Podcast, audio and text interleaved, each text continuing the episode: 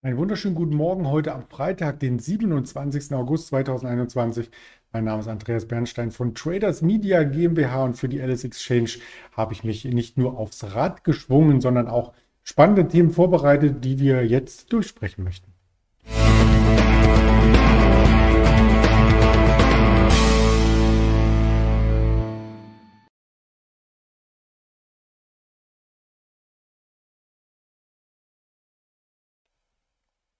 Bevor wir aufs Rad steigen, natürlich der Blick auf den DAX. Wie hat er sich gestern geschlagen?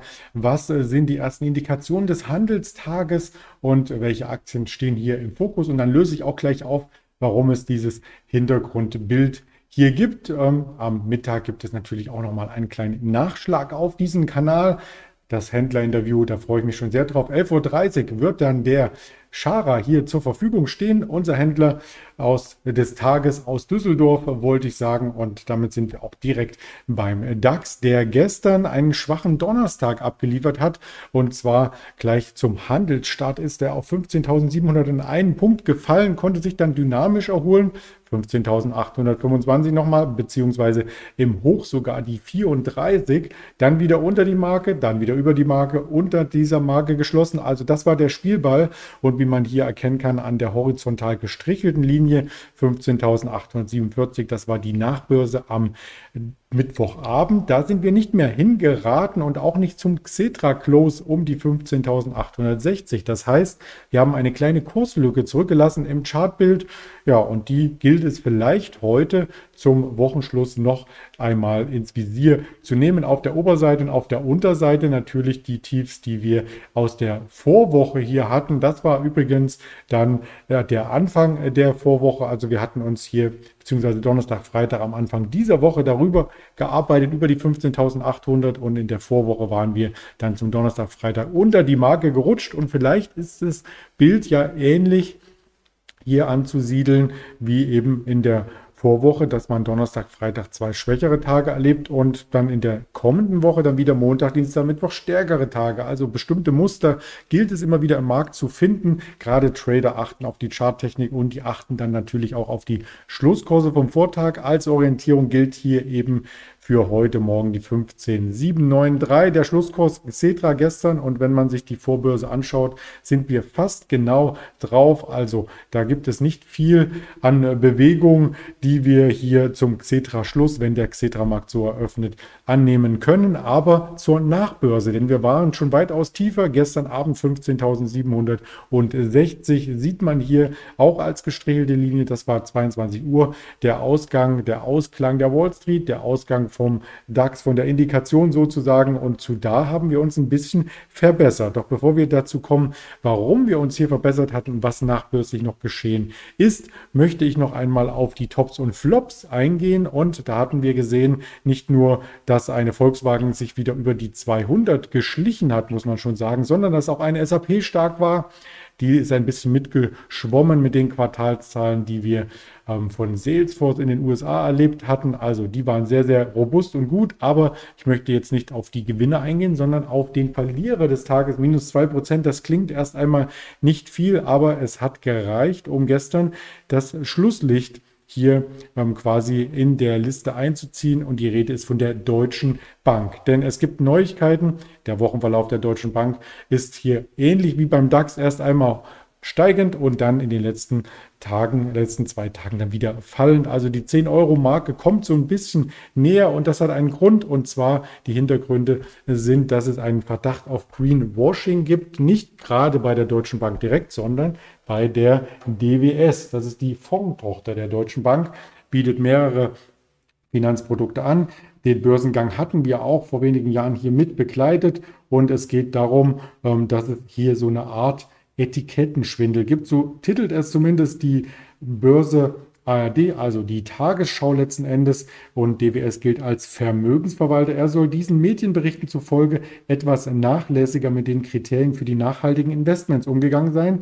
Und das haben die Amerikaner herausgefunden. Und zwar im Wall Street Journal gab es einen kleinen Bericht und da wurde auch gesagt, dass Ermittlungen aufgenommen wurden durch die US-Börsenaufsicht SEC und weitere Behörden, also vor allem die Bundesanwaltschaft in Brooklyn. Die sind zwar noch in einem frühen Stadium, aber es geht voran mit den Ermittlungen Entwicklung und ja, das US-Justizministerium sowie die SEC haben sich dazu nicht geäußert, aber es gibt eben diesen Medienbericht. Die BaFin soll wohl auch untersuchen, also das zieht dann größere Kreise letzten Endes und äh, die Taskforce, die dort gegründet wurde bei der SEC, die soll nun äh, die Angebote für nachhaltige Geldanlagen noch einmal prüfen und schauen, wie diese auch umgesetzt werden. Ja, und Greenwashing, das Thema ist im Grunde genommen, ähm, betrifft es Fonds, die die Vorzüge von Investments mit Umweltschutz, Sozialstandards, guter Unternehmensführung und so weiter bewerben das war ja ein Boommarkt in den letzten Jahren, wenn man sich die Statistiken anschaut. Unter anderem auch die Angaben von Morningstar, das ist eine der großen Ratingagenturen in, in den USA. Dann sind allein in den USA im vergangenen Jahr 51 Milliarden Dollar in diese sogenannten grünen Anlageprodukte geflossen und da möchte natürlich die Börsenaufsicht darauf achten, dass das auch wirklich grüne Anlagen sind. Ja, die Vorwürfe treffen hart auf, nicht nur die Deutsche Bank, sondern vor allem auf die äh, DWS, weil sie sich natürlich dem Thema Nachhaltigkeit so ein Stück weit unterworfen hat und die Kursverluste hat man gestern gesehen. Der Börsenverlust von äh, der Deutschen Bank, den haben wir eben im Chart gesehen. Die Deutsche Bank ist auf Sicht von einem Jahr immer noch relativ gut im Chartbild darstellbar und über der 10-Euro-Marke. Das ist auch das Wichtige charttechnisch, denn unter dieser Marke sehe es zumindest für Charttechniker nicht mehr so gut aus. Aber bei der DWS, da sieht es richtig schlecht aus. Also das heißt, wir waren ja hier schon nahe des Jahreshochs wieder nach oben gelaufen, konnten also in diesem Jahr eine sehr, sehr gute Performance aufweisen. Und ein großer Teil davon wurde gestern wieder zerstört mit einem Minus von 13 Prozent gestern. Und wenn man das auf den Börsenwert umrechnet, ähm, wurde gestern eine Milliarde Euro zerstört. Ja, also ein deutliches Zeichen der Börse, dass man hier ähm, das Thema nachhaltig und ökologisch ernst nehmen soll. Bisher ist noch nichts äh, bewiesen. Es ist, wie gesagt, ein Bericht und eine Ermittlung, die man hier äh, sagt. Also ESG ist da das Zauberwort, das große Wort. Und genau diesem Thema werden wir uns dann wahrscheinlich auch in den nächsten Tagen noch einmal zuwenden. Ich wollte darüber nur berichten, was sich am Markt dazu ereignet hat. Am Abend, ich habe es angedeutet, gab es noch etwas mehr Volatilität in den USA, vor allem an der Nasdaq, denn Quartalzahlen standen an. Einen Tag zuvor gab es noch Salesforce, gestern gab es ähm, Peloton, also der Peloton-Boom, der war ja in der Corona-Zeit sehr, sehr ausgiebig ähm, dargestellt. Wir haben auch einmal in einer Sondersendung darüber berichtet, also gerne in die Mediathek der Alice Exchange schauen. Da sprachen wir über äh, Peloton und Peloton ist im Grunde genommen ein Heimtrainer, den man sich zu Hause hinstellt und der dann mit einem großen Screen auch verschiedene Strecken internationaler Natur abbildet und man fühlt sich so ein bisschen, habe ich mir berichten lassen, ich selber saß noch nicht auf dem Teil, ähm, so als ob man zum Beispiel durch die ähm, Berge von Mallorca radelt. Also man kann das mit einem Beamer nochmal größer, größer machen oder diesen großen Bildschirm nutzen. Das Ganze ist auch ein Abo-Modell, also diese Filmchen zum Fahrradfahren und zum Anfeuern. Da gibt es auch Trainer, die dann sagen, fahr mal ein bisschen schneller und so weiter und so fort. Ähm, das muss man ähm, abonnieren und das ist auch das Geschäftsmodell.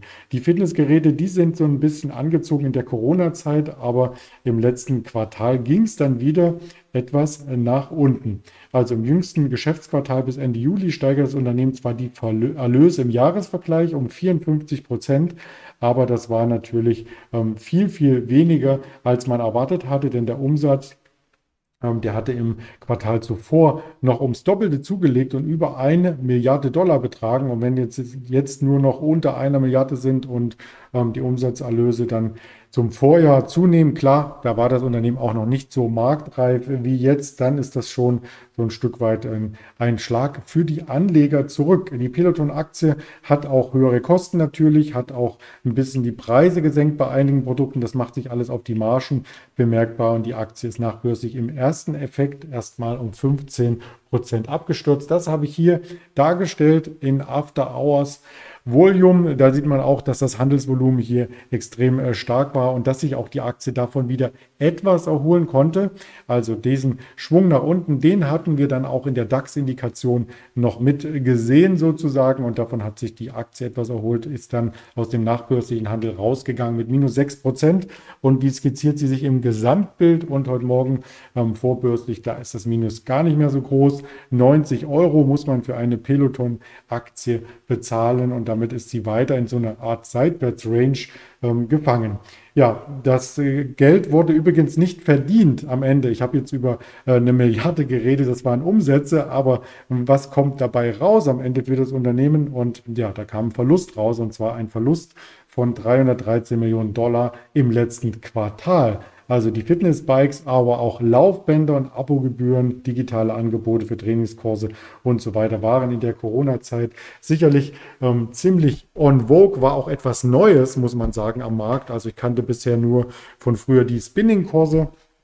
Und jetzt, wo vielleicht die Pandemie zumindest auf dem Rückschlag ist, oder ein Rückschritt ist und man auch wieder rausgehen kann, das Fahrrad rausholen kann. Nein, hier ist das Fahrrad.